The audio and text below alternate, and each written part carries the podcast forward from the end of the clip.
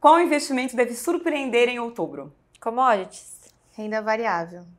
Para se proteger da volatilidade das eleições, o investidor deve diversificar. Não tem como pensar diferente, diversificar é o nome do jogo. O investidor vai ganhar dinheiro se pensar sempre no longo prazo. Concordo com ela aqui. Qual ativo deve sair da carteira em outubro? Vou ter que contrariar a Pietra e falar que é evitar exposição a commodities. Tomaria cuidado com o estatal.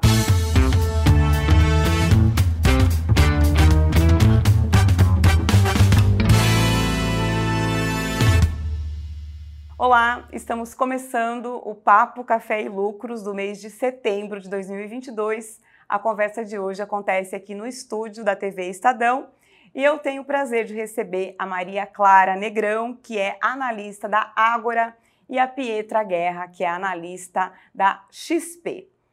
Olá, sejam muito bem-vindas e é um prazer recebê-las. Olá, Giovana. Olá, Pietra. Para mim é uma grande honra poder participar desse programa aqui hoje. Muito obrigada pelo convite. Maria Clara, tudo bom? Giovana também, digo mesmo, o prazer é meu, muito obrigada. E boa tarde também para o investidor que está aí acompanhando com a gente, vai ser ótimo esse papo. O Papo Café e Lucro está completando um ano e a gente quer entender aí o que, que aconteceu né, ao longo desses últimos 12 meses que chamou mais a atenção de vocês e que teve mais impacto no mercado financeiro? Bom, vamos lá, Giovana. Eu acho que falar dos últimos 12 meses não tem como a gente não relacionar o fato da, da taxa de juros com a renda variável, né? Então, a gente sabe que existe uma correlação negativa em momentos de alta dos juros, a, a renda variável se torna, a relação risco-retorno entre renda é, variável se torna menos interessante. E a gente começou o ano passado, mais especificamente em março de 21, com a taxa de juros muito baixa. E naquele momento a gente estava saindo do auge da pandemia, é, o processo de vacinação estava caminhando bem e as, as empresas elas estavam mostrando uma recuperação. Então, é, diante desse cenário, a gente viu o Ibovespa é, caminhando para o seu pico, para o seu auge, que foi no mês de junho do ano passado. E desde então, o Banco Central brasileiro, é, com, foi muito atuante, agiu na frente comparativamente aos bancos centrais mais desenvolvidos, até por conta dessa memória inflacionária brasileira, e promoveu uma série de ajustes na política monetária com alta de juros até chegarmos no patamar de 13,75% ao ano, que é o patamar atual. Então, o que eu chamo a atenção nesses, nesses últimos 12 meses é isso: essa correlação negativa, momentos de alta de juros, a gente tem uma relação mais desfavorável para a renda variável, enquanto com uma Selic muito baixa, qualquer ativo de risco era rentável, independentemente se era qual era a ação, Ambev, Petrobras, Vale, naquele momento, juros baixos por, por uma questão de custo de oportunidade, a gente via que a, os ativos tinham uma boa performance. E agora a gente vê que a relação risco-retorno, dada a Selic muito elevada, já é mais desfavorável. Acho que até complementando aqui a Maria Clara, eu olho mais mercados globais, né? E a gente, acho que é importante a gente entender da onde a gente veio, onde estamos, até para a gente ver para onde a gente vai, né? Claro. É, as duas coisas se conversam muito, então acho que a gente veio desse último ano para cá, se puder resumir, foi um ano desafiador e acho que o nome do jogo foi inflação global, que acabou resultando nessa dinâmica de juros mais alta que a Maria Clara muito bem colocou aqui para o Brasil, mas se aplica para essa dinâmica de mundo que a gente está vendo. Então, como ela falou, a gente veio então de um cenário que a gente, há um ano atrás, estava né, começando a ver as grandes economias sair da pandemia, mas ainda estímulos fiscais muito fortes, estímulos nas grandes economias, tudo isso impulsionou a inflação. E eu lembro, assim, a primeira semana de janeiro que tinha decisão de política monetária do Fed e o nome já era, assim, a palavra que preocupava já era inflação. Então, bancos centrais de diferentes economias tendo que atuar com subida de juros para conter esse aumento da inflação. E o que a gente está vendo Powell, presidente do Banco Central dos Estados Unidos, falar é: a gente vai continuar atuando até trazer a inflação para a meta, sendo que a meta da inflação nos Estados Unidos é 2 e hoje ela roda na casa de 8, ou seja, está consideravelmente distante. Então, é, essa dinâmica foi bastante desafiadora, isso acabou pressionando os mercados de, de renda variável de forma global. Acho que o Brasil ainda é, por uma dinâmica específica, acabou despontando de com algumas oportunidades, mas quando a gente olha para o primeiro semestre nos Estados Unidos, foi o pior primeiro semestre da Bolsa Americana dos últimos 50 anos. Então, isso acabou, acho que de alguma forma, assustando alguns investidores. Acho que quando a gente também olha para o mercado de. Para os investidores do Brasil, é um investidor recente, que não passou por uma a gente está vendo, é, acho que gente, todo mundo aqui vai ficar feliz em ver que tem se desenvolvido, né? Cada vez mais a gente vê o número de investidores na bolsa crescendo. Mas a verdade é que dentro do Brasil ainda tem uma dinâmica de, é, de ser um, um, investidor jovem. Então, quando passa por um momento desse de crise, poxa vida, é pós uma pandemia, so, é, combinado com uma guerra, assim, são fatores de extremo é, pressão. Isso acabou impactando o mercado e acho que é, é muito importante a gente pontuar isso justamente para explicar da onde viemos, o que está acontecendo agora para trazer mais tranquilidade né, para o investidor que pode é, assustar com tantos fatores de risco na mesa. E falando em fatores de risco, em volatilidade, a gente não pode esquecer que existe também um risco político, né? A gente está com eleições aí no radar para acontecer dia 2 de outubro, e costuma né, ser um período de maior volatilidade. E aí, a, o que a gente quer levar né, para o investidor é como ele se comporta nesse momento, é, o que, que, ele, como ele olha né, para sua carteira e que decisões é, vocês recomendam que ele deva tomar nesse momento. O que a gente tem visto é que todos esses riscos no cenário internacional têm impactado muito mais os ativos domésticos do que a própria eleição. Então, como você bem falou, a gente está enfrentando um cenário com inflação global, não é uma inflação restrita para o Brasil, é, é uma inflação que veio no bojo da pandemia, depois teve a questão da, das cadeias de produção, problemas logísticos vindo da China e um incremento adicional por conta da guerra entre a Rússia e a Ucrânia, que, afora as perdas humanas, acabou provocando esse aumento dos preços das commodities, principalmente as energéticas, com destaque para o petróleo. Então, estamos muito próximo das eleições. Por enquanto, todo esse cenário internacional tem sido muito mais o, o grande impacto nos ativos domésticos até porque são dois candidatos muito conhecidos. É claro que a gente ainda não sabe a equipe econômica, ainda não sabemos os detalhes das políticas que vão ser implementadas, mas a gente sabe o macro, o geral, por serem é, candidatos conhecidos. O mais importante, antes de falar né, como é que o investidor deve se comportar, é a questão é, de mencionar a, o fiscal. A gente está num momento de, muito delicado em termos fiscais no país e é importante que o próximo presidente tenha um compromisso com uma política fiscal mais austera, tenha um compromisso com o teto dos gastos. E Caso isso venha a ocorrer, a gente pode ver aí uma boa performance do Ibovespa, a gente pode ver uma valorização é, do real, a gente pode, pode ver uma, uma, um fechamento das curvas de juros, mas é claro que é, nesse momento muita volatilidade, e aí eu vou, não quero ser clichê, mas eu vou ter que falar na questão da diversificação. Tem que diversificar o portfólio, não pode se concentrar em uma única classe de ativos. Então, a diversificação nesse momento é, é mais do que importante. É, eu concordo aqui, acho que a resposta final é essa, com certeza a diversificação acaba sendo o caminho é, por alguns fatores, né? A gente, estamos num, num período eleitoral que é historicamente marcado por maior volatilidade. Quando a gente para para olhar, pelo menos até esse momento da Bolsa, a gente fez alguns estudos lá na XP, a gente vê que essa volatilidade não está se concretizando como é, foi é, em anos passados, justamente porque fatores globais pesaram muito mais na Bolsa até aqui. Mas nessa janela, óbvio, agora, quanto mais a gente se aproxima. Está um ano eleitoral atípico. Está um ano eleitoral assim, né? atípico. Né? Mas, e, inclusive, que é, comparando com outros é, períodos de eleições, a gente vê na pesquisa, independentemente do candidato que, que saia é, eleito, que a gente vê que vai pesar muito na decisão do, do eleitor aqui mesmo, são questões econômicas. Então, pautas que a gente discutiu aqui, como inflação, que acaba acarretando no, na perda de poder de compra, que são fatores que pareciam distantes muitas vezes da população é, brasileira, o pouco comentados estão cada vez mais presentes nos, nos, discursos, nas conversas, mesmo de bar, conversa com Uber, nas diferentes conversas, e a gente vê que nas pesquisas econômicas esse aparece como principal é, ponto de preocupação do eleitor que vai direcionar um voto. E aí, passado, eu acho, esse, esse momento de decisão, seja o candidato que assumir, concordo com a Maria Clara, a grande questão aqui vai ser que esse candidato vai ter que lidar com uma questão fiscal bastante é, bastante em foco e bastante que traz bastante preocupação para o investidor global também. A gente sabe a importância do investidor global na bolsa brasileira. Então, a gente vai ter que ver qual vai ser a equipe econômica que vai atuar, qual vai ser a postura dessa equipe econômica e para não ficar refém disso, a diversificação. E como colocar essa diversificação?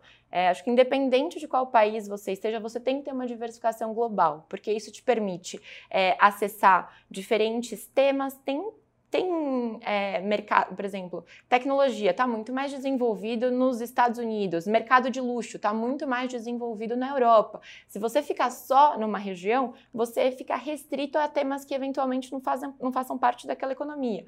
Você consegue acessar, é, você, é, você acessa outras regiões, outras políticas monetárias, outras moedas. Então, essa diversificação global é importante, na minha opinião, independente de qual mercado você esteja falando. Agora, para o investidor, investidor brasileiro, que é uma a gente, o mercado de ações no Brasil, é, o mercado de ações do Brasil representa menos de 1% do mercado de ações globais, ou seja, é muito pequeno. Combinado com um país em desenvolvimento que tem uma série de questões de fragilidades, a própria fragilidade fiscal, você ficar restrito aqui é, acaba não sendo uma estratégia vencedora. Então, essa diversificação global, eu acho que seria a resposta de sempre para o investidor, principalmente num ano de eleição.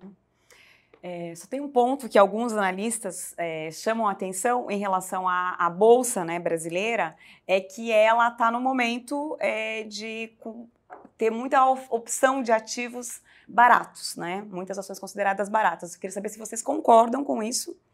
E para o investidor que está olhando, né, voltando a olhar talvez para a renda variável, porque a gente entende né, que com uma taxa de juros de 13,65%, a tendência foi muita gente até migrar para renda fixa, ou então, né, quando foi alocar ali, repensar se, o, que, o que continuava ou não na, na renda variável. Então, para trazer é, esse olhar para este momento agora, para quem de repente está revendo a organização da sua carteira, é, o que, que entraria aí pensando na, nos ativos baratos nesse momento? Bom, vamos lá. Eu concordo com, com essa tua afirmação, Giovana. De fato, a gente tá, é, a gente tem boas oportunidades hoje na bolsa. Quando a gente olha o múltiplo preço sobre lucro do Ibovespa, ele está sendo negociado próximo a sete vezes, que é muito abaixo da média histórica, que é no intervalo de 11 a 12 vezes. Então, olhando para preços, a gente tem é, a gente vê que estão descontados, tão baratos, né? Mas por conta de tudo isso que a gente já comentou aqui, cenário internacional, principalmente, muitas indefinições, e a gente tem adotado uma certa dose de cautela nas nossas estratégias. Então, temos priorizado qualidade já há algum tempo, não é de hoje, é, preferimos uma exposição àquelas empresas chamadas blue chips, empresas de maior liquidez, empresas é, com resultados mais consistentes, empresas é, bem geridas, empresas com boas práticas de governança corporativa, ou seja, as famosas top picks de cada um dos setores. Então, é, priorizar a qualidade ainda continua sendo a nossa estratégia, mesmo sabendo que temos é, preços bem descontados, a gente ainda prefere a, aquelas empresas, é, as, as famosas blue chips. Eu concordo, assim, mesma visão de mercado, sim, bolsa brasileira está barata, pelo mesmo, analisamos o mesmo índice, preço sobre lucro, então tem oportunidades, mas eu acho que é importante pontuar uma coisa, assim, muita coisa ficou barata com essa correção que a gente viu dos mercados, até globalmente. E por que, que eu acho que o Brasil, nesse, nesse fator, se destaca em comparação com outras regiões? Porque o que, que a gente viu aqui no Brasil? As empresas fizeram a lição de casa delas. Então, a gente teve aí é, um período de taxa de juros baratas, em que as empresas aproveitaram para renegociar suas dívidas, é, se capitalizar, e com esse recurso que eles pegaram, não necessariamente fizeram grandes investimentos, aumentaram o seu nível de risco, aumentaram o seu nível nível de dívida. Não, a gente vê que as empresas aqui no Brasil, elas estão baratas e saudáveis, com, uma, é, com balanços saudáveis, com números positivos, mostram-se mais sólidas, mais consolidadas, é, com um fator de risco menor. Então, isso acho que pesa muito, porque a gente tem que tomar muito cuidado com o termo barato, principalmente num mercado de ação com um cenário com tantos riscos é, a, serem, a serem pesados. Mas acho que aqui no Brasil a gente tem essa vantagem, e até por uma questão também de composição da nossa bolsa, tem muitas empresas é, de economia mais tradicional, então tem muitas empresas de commodity. Você perguntou qual, qual seriam ativos eventualmente mais atrativos. Eu olho mais mercados globais e até corroborando com essa questão de tema global, é, as próprias commodities, a gente gosta, continua gostando, é, até é, as mais focadas aqui em óleo e gás, a gente sabe que tem toda essa dinâmica de guerra que possibilitou resultados muito positivos para essas empresas ao longo do, do, segundo trimestre, principalmente, mas a gente sabe que a gente está vendo uma dinâmica de oferta e demanda de energia bastante favorável para essas companhias, então eu acho que é um, um setor que se destaca e ele aparece aqui na nossa Bolsa Brasileira com um peso relevante. E falando em renda variável, qual ação que vocês não tiram da carteira? Ah, que a gente não tira da carteira, toda a carteira a gente tem setor de bancos. Então, no momento, a nossa principal opção no setor de bancos é o Banco Itaú, não só por uma questão de valuation, mas também por resultados consistentes.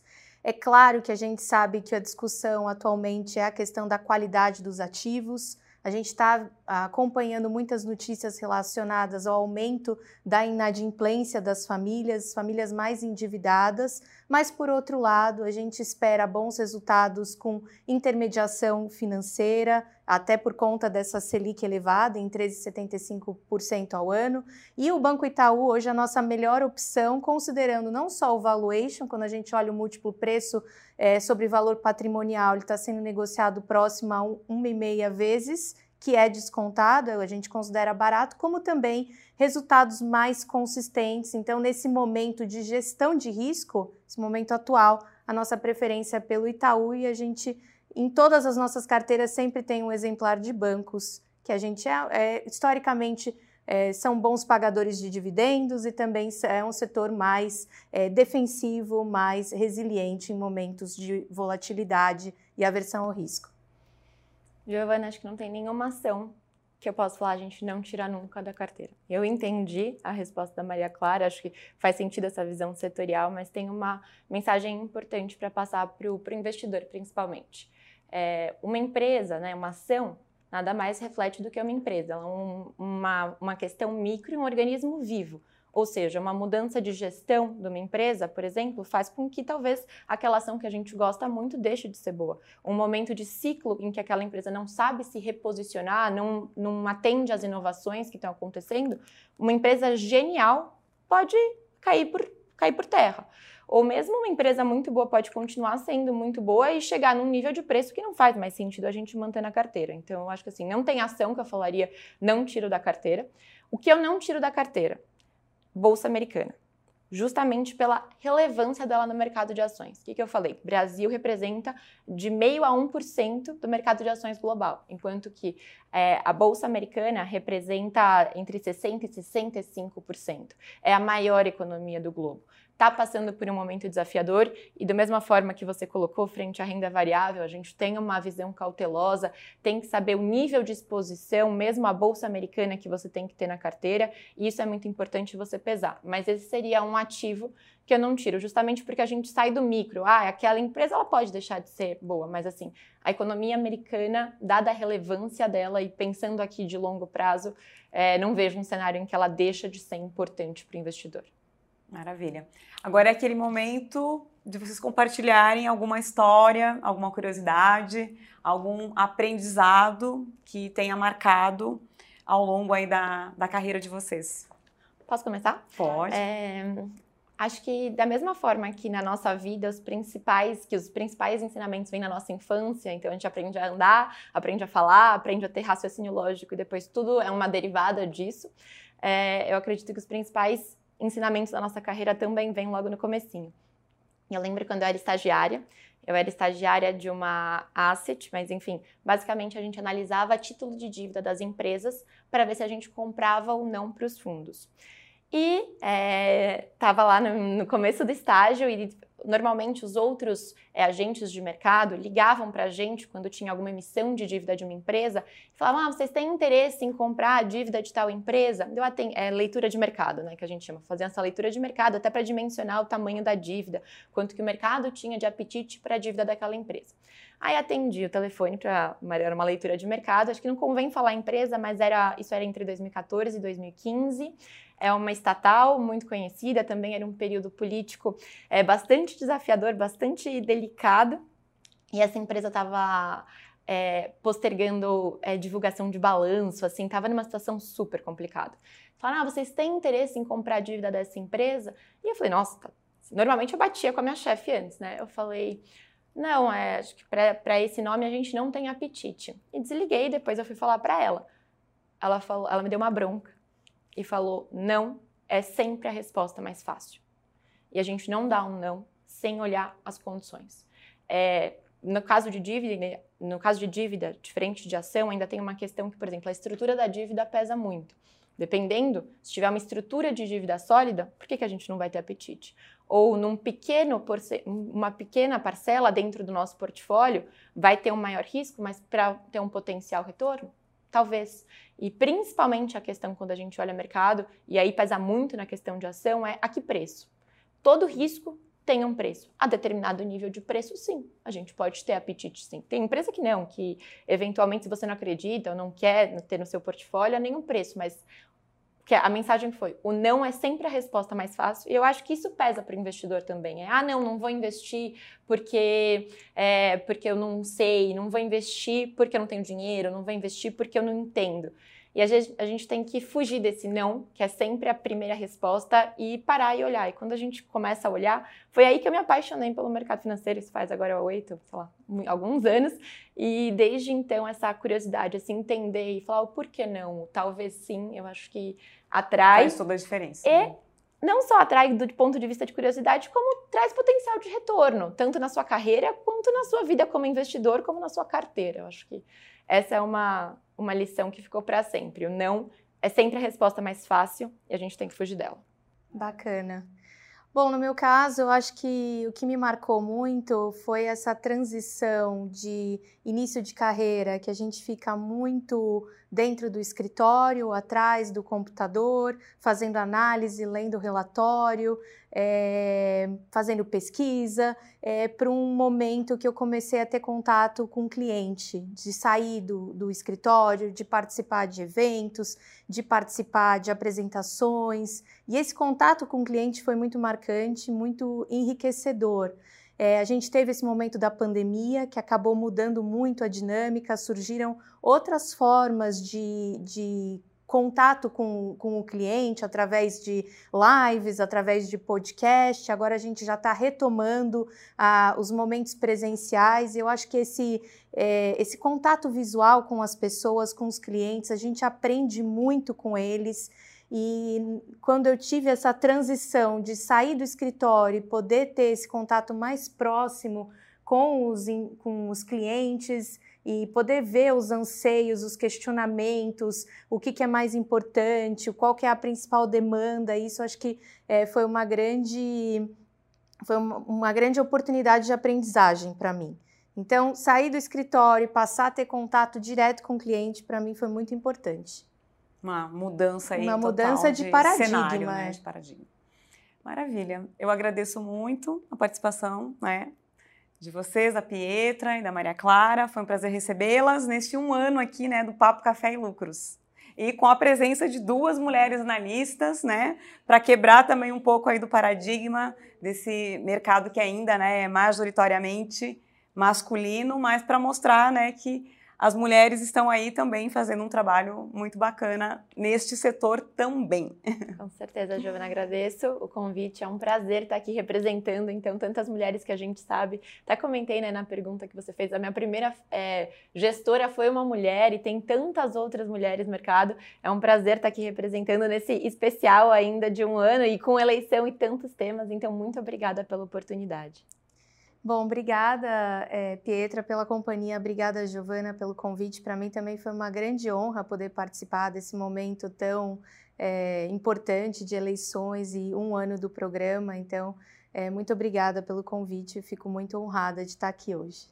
Obrigada. E com a presença aí, né, de um logo, logo bebezinho aí nascendo, né, é Matias? Isso mesmo, é isso mesmo. Que linda, parabéns! Para mostrar o poder das mulheres, é, né? A gente parabéns. trabalha até o finalzinho. Que É linda, não sabia. Muito Parabéns. bem, muito obrigada. Obrigada, obrigada. Bom, obrigada a você também pela companhia. Nos vemos no fechamento de outubro. Um abraço e até lá.